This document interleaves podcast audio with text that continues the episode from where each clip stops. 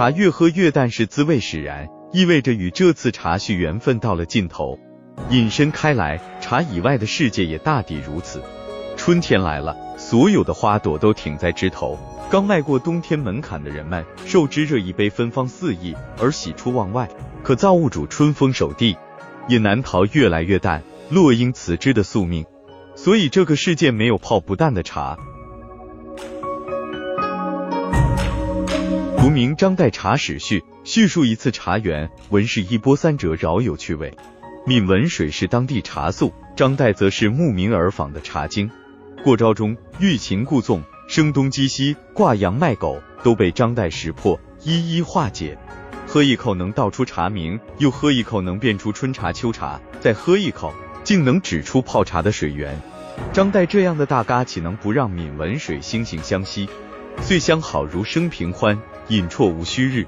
茶是喝淡了，一饮成相好。这几泡茶可是山高水长啊！在所有的茶里。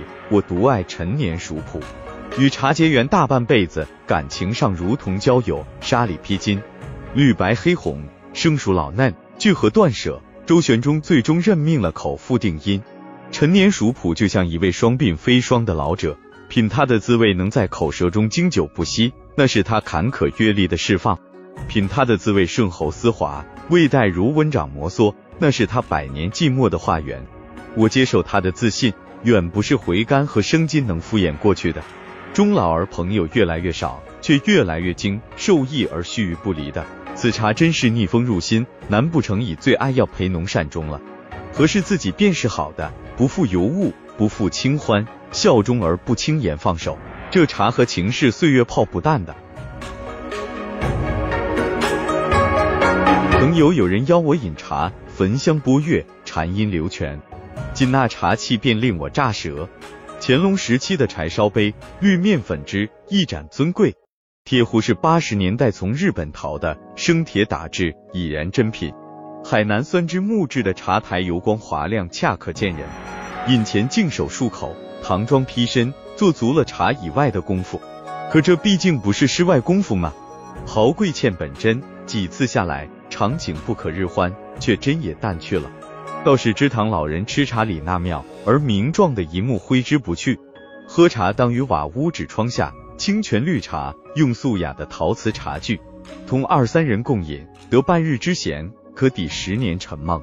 清品胜过华饮，素朴的场景和素雅的茶具一同那么应心，三两同到浑舍绝尘，于晴阳下清风快意无限，如是神清气爽的会饮，如一幅泥赞的山水画。多墨一点都是坠笔，败了兴致。素瓷传静舞，芳气满闲轩。这种啜饮交给流光岁月，耐泡耐品，守住的是可以持久散发的清香。人间有的茶越泡越淡，是情使然；有的认怎的泡都不淡，疫情使然。南宋词女李清照在《金石录》后续云：余性偶强记，每饭罢，坐归来堂。烹茶只堆积书史，言某事在某书某卷第几页第几行，以中否角胜负，为饮茶先后。终即举杯大笑，置茶倾覆怀中，反不得饮而起，甘心老师相宜。故虽处忧患困穷而志不屈。夫妻品茶稀松平常，但夫妻系茶以读书测考为佐茶，在茶史上唯有李清照和赵明诚这对夫妻占据了恩爱的绝版。读这段白描的文字，七百年前的茶香依稀飘来，让不少人都吃想擎着执子之手，与之偕老这杯茶。这几年被唱火的《这世界有那么多人》这支歌写的真好，唱着唱着，那几句词就让人眼睛湿润了。这世界有那么个人，活在我飞扬的青春，在泪水里浸湿过的长吻，常让我想啊想出神。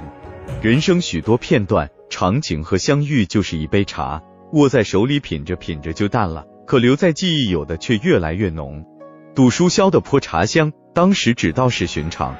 青诗人纳兰性德的失落和忧伤，真不是寻常人挥挥手就能带走的。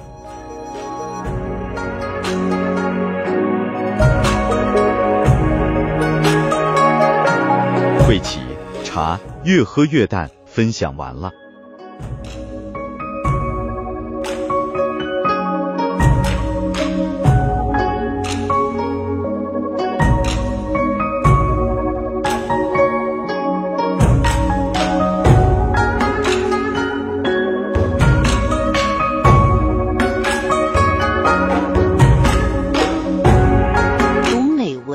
人生看世界打开心灵的锁。小伙伴们下期再见。